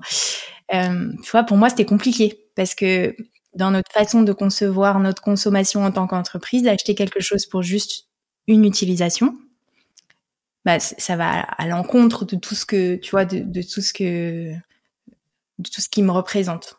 Au cabinet, on a des, serviettes lavables qui sont pas jetables, donc euh, chacun a son a son étiquette. Alors ça marche parce qu'on est 10, tu vois, donc euh, ça marche, mais tu vois, on, on, a fait attention à tous ces sujets de pas de jetable, pas de consommation effrénée, pas tout ça. Et donc là, le micro, bah, ça m'a posé un vrai sujet. J'ai passé des heures qu'est-ce que je vais faire avec cette histoire de micro? Euh, Je vais pas acheter un micro juste pour une fois en consommation, le faire venir de je sais pas où dans le monde, et tu vois, gros sujet. et mais j'ai fini par demander à un client qui est DJ. Je lui dis mais t'as pas quelque chose comme ça? Ah bah si si, euh, je te l'amène et tout. Ah bah génial, tu peux pas me le prêter pour deux semaines et puis je te le rends après parce que je voilà, ça me coûte, tu vois, pour moi, ça me coûte psychologiquement d'acheter quelque chose que je vais pas réutiliser, qui va, qui va polluer, tu vois. Euh, et donc, voilà comment je m'en suis sortie de mon histoire de micro pour avoir le bon matériel aujourd'hui pour être avec toi. Mais donc, oui, ça m'a demandé plus de temps que si j'avais juste passé une commande et que j'avais reçu mon colis chez moi, tu vois. Et donc ça, bah, le fait, je pense, alors, je suis, j'ai pas euh, besoin de l'avoir écrit dans les statuts pour euh, que ça, ce genre de sujet, écologie, de consommation euh, raisonnée, etc., soit important pour moi. En revanche, le fait que ce soit écrit, bah, tu vois, je, suis encore plus obligée par moi-même. Tu vois, faire l'inverse, ce serait, ce serait me mentir encore plus. Donc, euh, ça fait partie des sujets. Tu vois, je trouve que on apprend aussi en faisant. J'avais pas cette idée-là il y a un an en écrivant ça, mais maintenant qu'on l'a fait depuis un an, eh ben, ça drive un peu notre quotidien sur les choix qu'on peut faire et d'un point de vue positif. Trop cool. Euh, super. Merci Marie. Passons à euh, une autre partie qui est un peu... Euh, j'aurais mille parties, mais on, va pas pouvoir étendre hein, au fur et à mesure. On se reverra. ouais, exactement. Écoute, en tout cas pour moi c'est un vrai plaisir de pouvoir discuter avec toi et d'en apprendre un peu plus aussi sur la personne que tu es, toute cette expérience qui est, j'espère en tout cas, intéresse et passionne nos auditeurs. En tout cas, s'ils sont là encore jusqu'à maintenant, c'est c'est le cas. Huit personnes quand même en un an ça veut dire que en gros, il y a une personne qui vient tous les mois et demi. Euh, comment on arrive à faire ça? Comment on arrive à faire ça? Bah du coup, il faut des clients, tu vois. Et puis il faut des ressources pour pouvoir les gérer. Alors que toi, à la base, quand tu discutes au début, bon bah je vais faire ça toute seule. Euh, voilà, je, suis là avec mes avec mes statuts. Puis au final, tu te trouves un an après avec huit personnes, quoi. Donc c'est quand même euh, une, une sacrée histoire. Oui, au début, j'étais avec un ou deux clients et que j'aimais bien. Et oui, bah en fait, j'en ai trouvé d'autres que j'aime bien. Oui, donc comment est-ce qu'on arrive à ça? On l'a dit avant, 12 ans chez Mazar, ça crée un réseau euh, qui soit professionnel euh, d'un point de vue acheteur, qui soit professionnel d'un point de vue euh, tous les gens qui étaient plutôt des mêmes grades que moi, même promos, qui aujourd'hui sont en responsabilité dans d'autres sociétés que j'ai jamais eu en tant que client, mais qui ont des problèmes. Tu vois, là, on commence une mission dans deux jours pour quelqu'un qui était à mon mariage, que je connais depuis dix ans. Tu vois, on était à peu près dans la même promo elle est responsable administrative et financière, elle a un problème pour sa clôture, euh, elle m'a appelé. Tu vois euh, donc effectivement, un passage dans un grand cabinet comme ça, ça crée un énorme réseau d'acheteurs potentiels, que ce soit des anciens clients, des clients euh, qui ont changé de boîte. Et du coup, bah, je, je sais pas aujourd'hui où ils sont. Euh, enfin, je, je connais pas l'endroit où ils sont aujourd'hui, mais on s'est croisés il y a 3, 4, 5, 6 ans chez un autre client, ou euh, voilà des anciens mazariens qui sont très bons euh, prescripteurs effectivement du niveau d'exigence et de qualité qu'on peut avoir euh, quand on est passé dans une société comme celle-ci, et donc ils savent que si on confie quelque chose, ce sera fait et ce sera bien fait. Et puis tu l'as dit, le deuxième sujet, c'est les ressources. Ben, j'allais dire la même réponse. J'ai croisé des centaines de comptables, fournisseurs, de de comptables, de consultants euh, pendant ces années-là. Et donc, ce qui fait que c'est c'est pas ils sont quelque part ils sont venus à moi, tu vois. Euh, le premier, bah, je t'ai dit, le hasard. Toute la même semaine, un client qui appelle et lui qui m'appelle pour sa recherche de switch professionnel. Le deuxième, euh, quelqu'un que j'aime aussi énormément, avec qui j'ai beaucoup partagé dans des précédentes missions, ils se connaissaient tous les deux. Je me disais, bah en fait, on va pas se regarder tous les deux là. Il nous faut au moins une troisième personne parce que sinon euh, on va s'ennuyer et voilà, je vais pas te suffire. Donc euh, troisième est arrivé comme ça et puis quatrième et puis cinquième et puis au final, euh, tu vois, on a posté une annonce de recrutement au mois de juin. on a quelqu'un du coup qui a postulé que là, avec qui on n'avait jamais travaillé avant, qui nous a rejoint au mois de septembre. après, on n'avait jamais travaillé avec lui, mais lui, il connaît quelqu'un qui a travaillé d'un peu loin chez Mazar avec nous, donc tu vois, il savait un peu à quoi s'attendre en termes, parce que c'est ça aussi. Nous, on choisit, quand on recrute, on choisit, mais le candidat, euh, le futur salarié, il choisit aussi avec qui il travaille. Et donc, je pense que c'est important de savoir un peu où tu mets les pieds et quel est ton type. Bah, on en a parlé tout à l'heure de management, de quotidien. Euh, donc tu vois, il nous connaissait un petit peu. Et puis notre euh, notre super apprenti qui est là depuis deux mois, elle, elle nous a été recommandée par euh, par notre colocataire de bureau qui est aussi expert comptable et qui avait une apprentie qui était avec elle en école. Tu vois, donc ça se fait de façon très naturelle, très familiale. Tu vois. on se connaissait quasiment tous d'avant, depuis longtemps. Leslie, il m'a rejoint au mois de février, tu vois. elle a commencé chez Mazar avec moi premier jour chez Mazar, c'était en mission avec moi. On se connaît depuis dix ans, tu vois, c'était assez, euh, assez naturel et, et donc pour l'instant, voilà, notre croissance, elle s'est fait comme ça. Après, je vais te dire qu'il y a un an, je disais que deux ou trois, c'était bien. Bon, bah là, on est huit. Quand je leur ai dit, de toute façon, c'est maximum 10, ne m'envoyez pas d'autres CV, on a dit maximum 10, ils rigolent. Mais dans l'idée, voilà, c'est plutôt, c'était plutôt ça, de rester un cabinet petite échelle, on se connaît, on, du coup, on se connaît nos qualités, nos défauts un peu chacun, on connaît nos points de force vis-à-vis des clients, et puis c'est des gens que j'ai formés, que j'ai vu travailler, donc forcément, tu vois, on, on est très quand on va résoudre un problème chez un client, on en a parlé tout à l'heure, les gens ils n'appellent que quand ils ont des problèmes. Bah moi je sais bien le vendre parce que je sais ce dont ils sont capables et je sais que au pire euh, je viendrai faire avec eux, mais ils ont jamais besoin de moi. Hein. ils font souvent même mieux que moi quand ils sont chez les clients. C'est quoi ton rêve avec ce, cabinet? J'ai l'impression que que l'histoire du départ euh, prend un peu une autre tournure. C'est quoi un peu euh, ce que tu projettes sur les prochaines années? Tu vois, en termes de mission cette année, euh, bah on a continué. C'est énorme. Je vois, je m'étais dit, j'ai fait ça une fois dans ma vie, l'apport partiel d'actifs là pour le groupe côté dont je t'ai parlé. Et je m'étais dit, bah de toute façon cette mission, je la ferai jamais, je la ferai pas deux fois quoi. Bah figure-toi qu'on est en train de le refaire une deuxième fois, alors qu'on est tout petit cabinet et donc c'est un projet d'un an. ils sont quatre. Alors en fait c'est pas que ça le sujet, hein, parce que quand tu gères un gros projet comme ça, quand tu as un groupe côté, tu as plein de choses autour des switches informatiques, euh, de la euh, mise en qualité de données. Tu vois, tu as des plein de projets dans le projet. Donc euh, aujourd'hui, nous, on sait faire ça. Tu vois. on sait aussi se faire accompagner de freelance. Donc là, je t'ai parlé de nous, notre équipe permanente, j'ai envie de dire, tu vois, en tant que salarié, ceux sur qui j'ai une obligation de verser des salaires tous les mois jusqu'à la fin de leur jour s'ils veulent rester là avec nous. Un petit message. Tu vois, euh, mais on a aussi une, une, une vraie communauté de freelance, euh, d'anciens auditeurs, d'anciens consultants qui nous accompagnent sur ces projets-là. Tu vois, au global, on est plutôt une, une quinzaine. Tu vois, on fait fois deux, euh, moitié freelance, moitié permanent, pour aller mener des projets de grande ampleur comme ça chez des clients. Euh, ou des projets parfois juste de diagnostic, de tu vois, de euh, assez court. Parfois, on fait des missions de deux semaines, tu vois, euh, pour donner notre avis et puis remettre les choses un peu un peu carrées.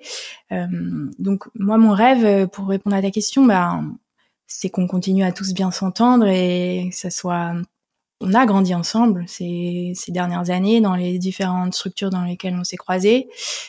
Je dirais que ce serait cool qu'on vieillisse un peu ensemble maintenant, euh, ce serait chouette, tu vois. On a fait un séminaire au mois de juin. chacun devait un peu euh, se présenter, dire ce qu'il voulait pour l'avenir. Et puis euh, mon premier mon premier salarié, tu vois, euh, ce qu'il a dit, c'est mais moi je veux être là jusqu'à la retraite. Bon, je sais pas. je sais pas si je serai à la hauteur. Mais oui, c'est, c'est peut-être ça, euh, de dire que maintenant on veut vieillir ensemble, faire un métier qu'on adore. Il évolue, mais on, mais c'est pareil, tu vois, et ça fait partie de nos objectifs en tant qu'entreprise à mission. L'employabilité, c'est aujourd'hui pour des comptables, c'est de s'adapter à ce que sera le monde de demain. Moi, j'en sais rien de ce qu'on fera dans cinq ans, dans dix ans encore moins. Ce que je sais, c'est que ça fait 15 ans maintenant que je fais ce métier-là. Tout le temps, on nous a dit que ça allait changer qu'on aurait plus besoin de nous, on est toujours là. Euh, la clé, c'est, je pense, d'avoir des équipes qui ont envie de résoudre des problèmes, parce que ça, il y en aura toujours, et c'est pas une qualité si répandue que ça, de savoir le faire et d'aimer le faire. Et si tu aimes le faire, je pense que tu sors un peu du lot, parce que en termes de sens du service, de, de proximité avec le client, de tu vois, quand on est consultant et qu'on va chez des clients, euh, enfin moi je dis il faut toujours avoir le sourire. Les gens ils ont peut-être des problèmes, mais nous nos problèmes on les garde entre nous, tu vois, on se les dit entre nous, mais face aux clients, ben, on est là pour euh, pour que leur quotidien il soit plus simple que sans nous. Donc faut y aller avec le sourire, faut être de bonne humeur, faut être positif. On va y arriver, on va résoudre votre problème. Et c'est une posture, tu vois, en tant que comptable qui est qui est pas forcément naturel. Je suis pas sûre qu'on nous l'apprenne à l'école et même, et je vais te dire, moi je l'ai pas appris en école de commerce non plus. Hein. Ça, ça s'apprend sur le sur le terrain, tu vois. Euh, il y a un truc que tu as dit que j'adore en fait. C'est incroyable. Excuse-moi, ça, ça, me fait rire parce que en fait, euh, quand tu dis ouais, je, je pense bien euh, savoir transmettre, j'aime bien la pédagogie, j'aime. Mais en fait, tu as dit un truc, eh, mais c'est trop, c'est trop ouf. Mais je serais obligé de te le reprendre, hein, Marie, hein, mais je te, je te citerai. Hein. Je sais pas ce que le métier sera dans 5 ans. Je sais pas ce que le métier sera dans 10 ans. Mais en tout cas, les gens, ils auront toujours des problèmes. Et ça, en fait, tu vois, c'est vrai que dans la partie administrative, juridique, comptable, fiscale, je pense qu'on est très loin d'arriver au moment où ils auront aucun problème. Mais oui, quand tu négocies avec un client, il dit ah mais pourtant c'est facile, tout se fait automatiquement, les nouveaux logiciels, etc.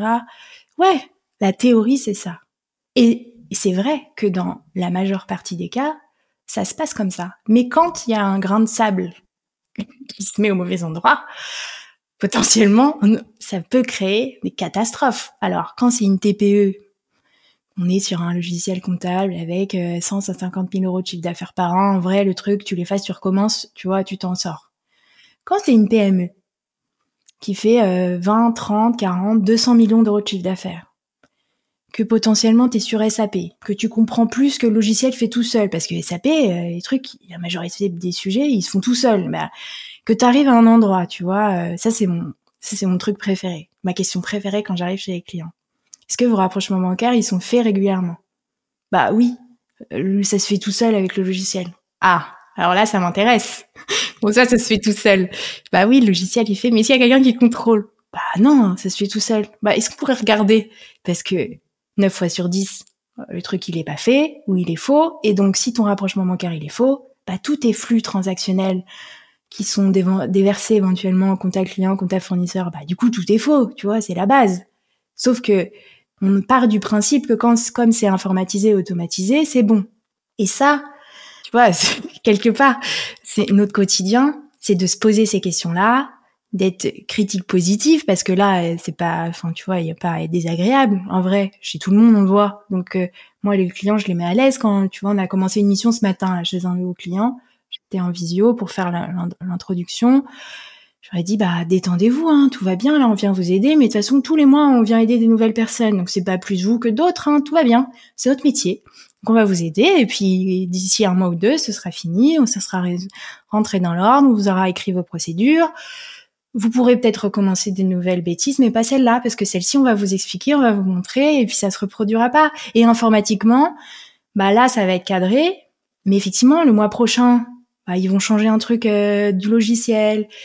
Euh, ne parlons même pas de la facture électronique, parce que tu vois, ça c'est encore un autre sujet pour moi. Mais déjà, dans nos quotidiens aujourd'hui, on a plein de problèmes qui sont liés à l'informatisation de notre métier.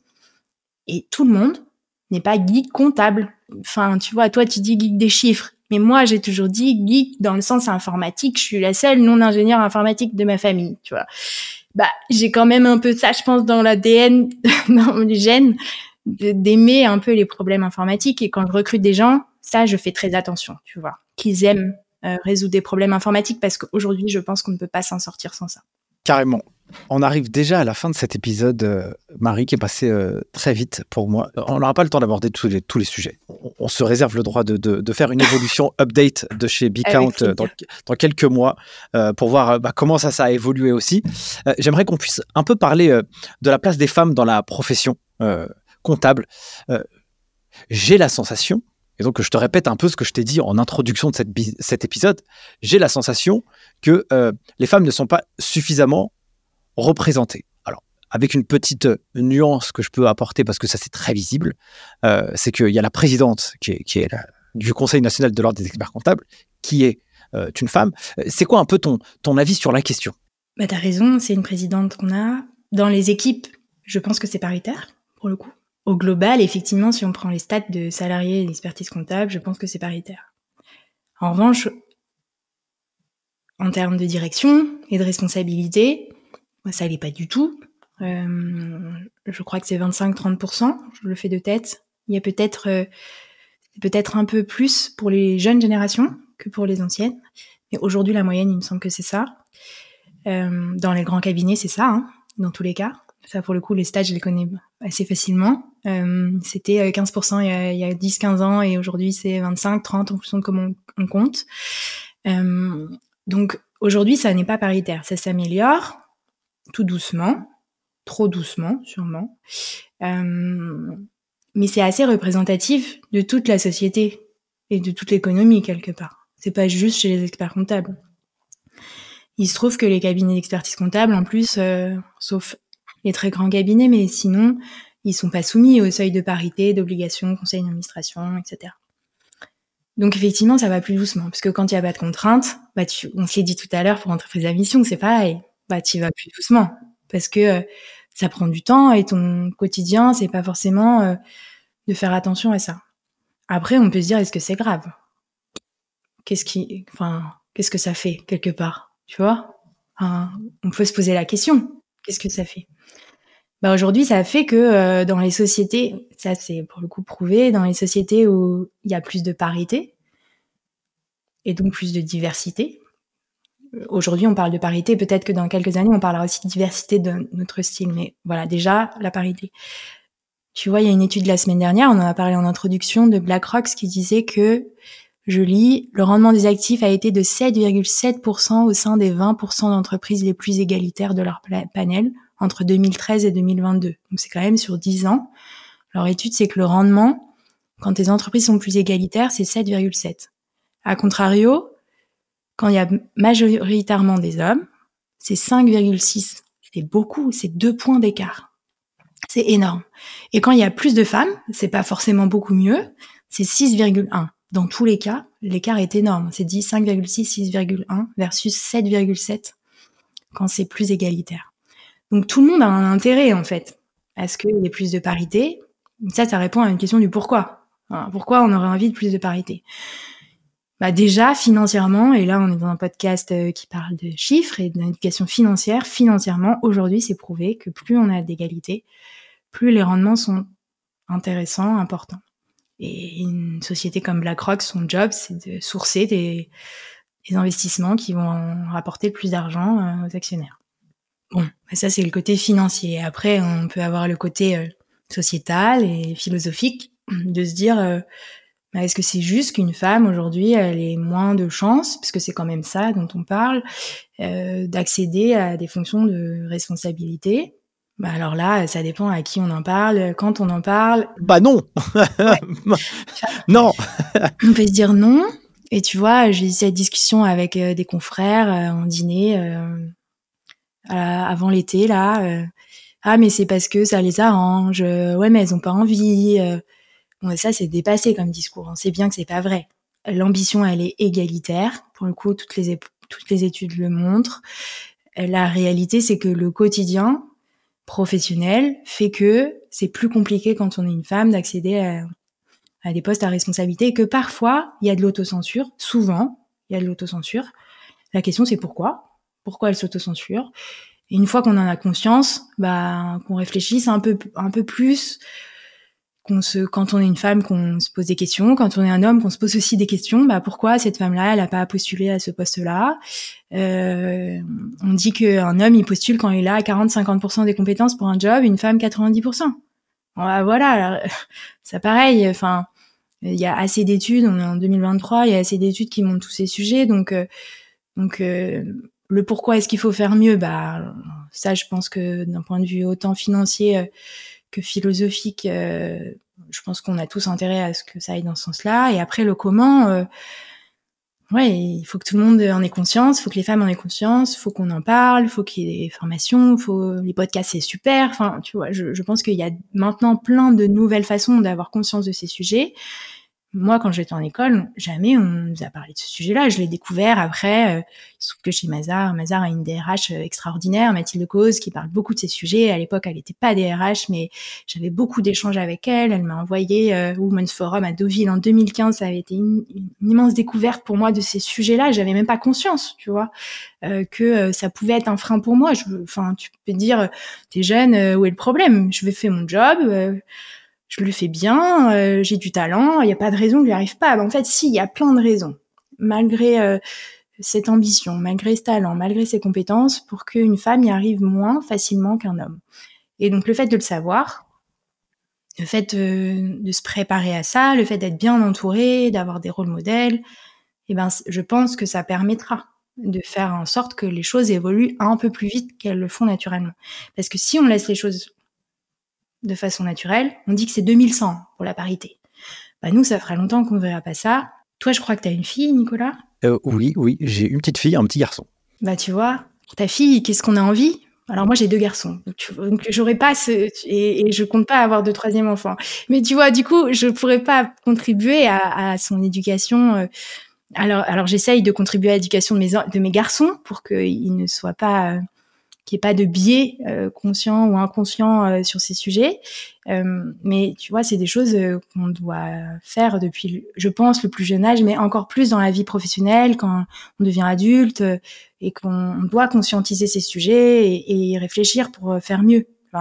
C'est très délicat comme sujet parce que, comme je te le dis, cet été, bah, on n'était pas d'accord autour de la table. Et pourtant, tous les quatre, très diplômés, experts comptables, bah, on, c'était pas une évidence tu vois.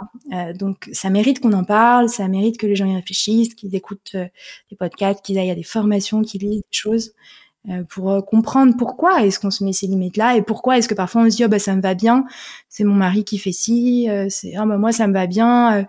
d'amener mes enfants chez le médecin et de prendre ma demi-journée, ah bah ça me va bien. En fait, le pourquoi, pourquoi est-ce qu'on en arrive à se dire ça me va bien? Ouais, Merci euh, d'avoir partagé euh, tout ça. Euh, je rebondirai un peu sur, sur ce que tu dis.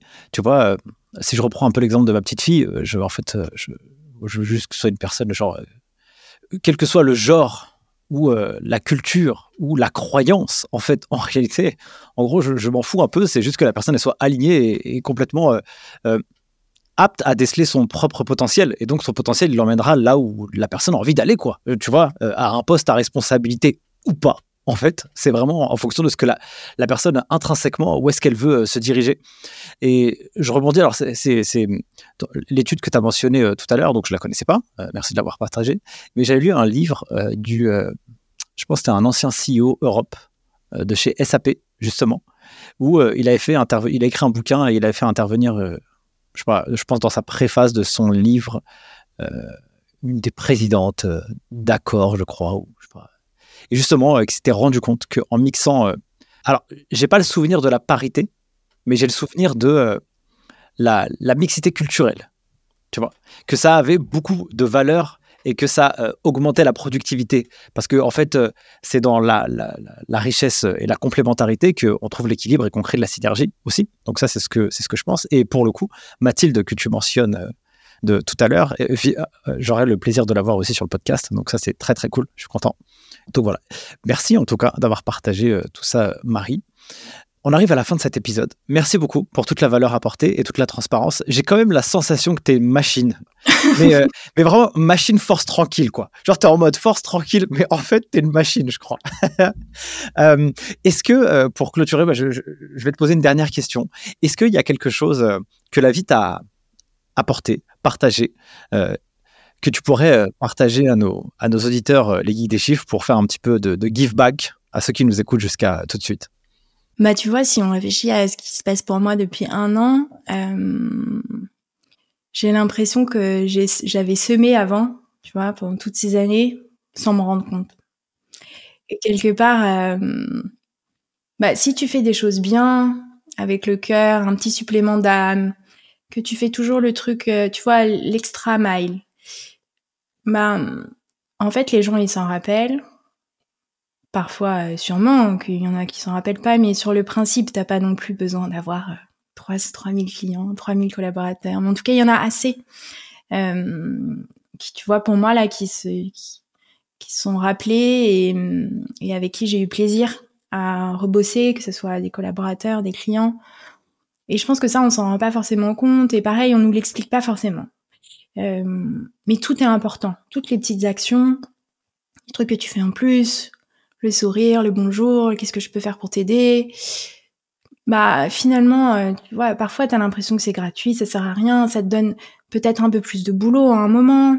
Euh, puis t'investis un peu plus, on me dire mais qu'est-ce que qu'est-ce que tu t'embêtes à faire ça, euh, ça sert à rien, c'est du temps un peu perdu. Ouais, mais si ça a rendu service à quelqu'un, au bout du compte, pour beaucoup, ça, a de la valeur.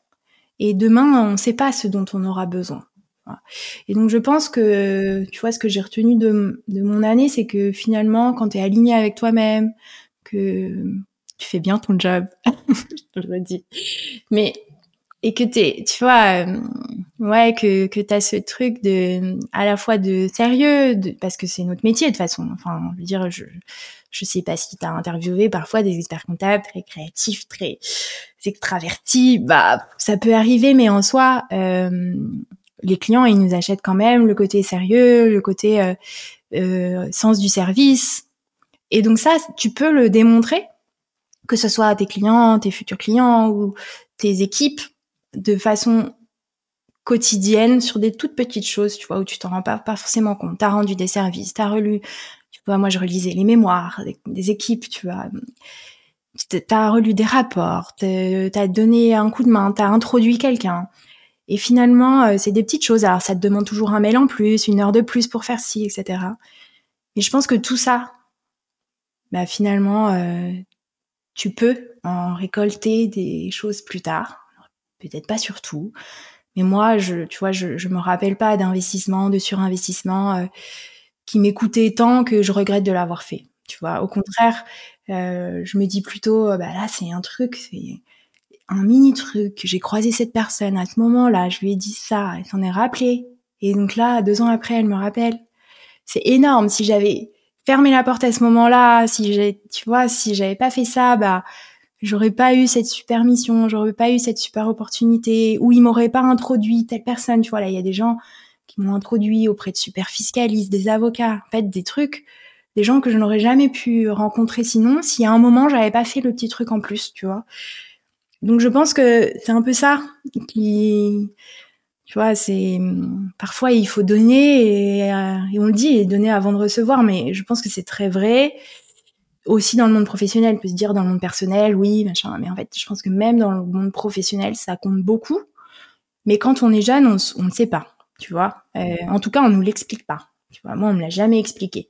Euh, on te dit, il faut faire du réseau, faire... mais ça veut dire quoi faire du réseau? Euh, on te dit, il faut être entrepreneur, intrapreneur, etc. Ouais, mais pour faire quoi? On t'explique pas forcément. Et après, moi, j'ai eu de la chance, peut-être. Tu vois, je l'ai fait naturellement. Et, du coup, aujourd'hui, j'en suis ravie. Et tous les gens que j'ai autour de moi, et eh ben, ça participe de mon épanouissement et du fait qu'on travaille bien tous ensemble.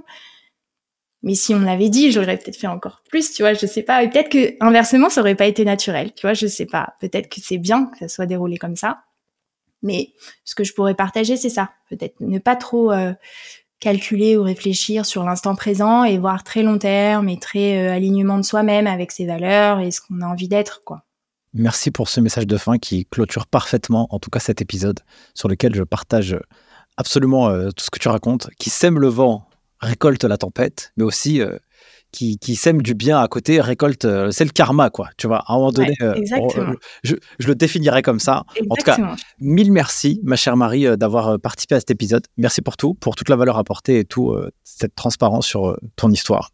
Donc, si les gens veulent te retrouver, je mettrai en description de cet épisode ton profil LinkedIn avec le nom de ton cabinet. Comme ça, bah, les gens ils pourront aller voir qui tu es, ce que tu fais et puis te contacter s'ils le veulent. Avec plaisir. Merci Nicolas. C'était chouette. Merci mes chers amis du podcast d'avoir suivi cet épisode jusqu'à maintenant. Eh bien, je n'ai qu'une seule chose à vous dire. Si vous l'écoutez le matin, le soir, l'après-midi, la nuit, eh bien, passez un bon moment pour euh, les heures qui vous restent à vivre jusqu'au prochain épisode de la semaine prochaine. Sur ce, prenez soin de vous et à bientôt. Ciao Merci d'avoir suivi cet épisode jusqu'à maintenant. Si vous êtes arrivé ici, n'hésitez pas à mettre un gros 5 étoiles pour soutenir le taf. Et si vous souhaitez aller encore plus loin avec les geeks des chiffres, deux manières de le faire. La plateforme en ligne lesgeeksdeschiffres.com où vous pouvez préparer le DCG et le DSCG à distance ou si vous êtes étudiant en DCG ou aspirant à le devenir, vous avez un guide qui a été écrit aux éditions Duno qui vous montre la marche la plus rapide pour valider votre diplôme et avoir un mindset, un état d'esprit d'apprentissage extrêmement vertueux. Et si vous êtes un cabinet, eh bien n'hésitez pas à l'offrir à vos collaborateurs juniors pour les aider à valider leur diplôme et les encourager dans cette démarche. Sur ce, merci à vous et à la semaine prochaine.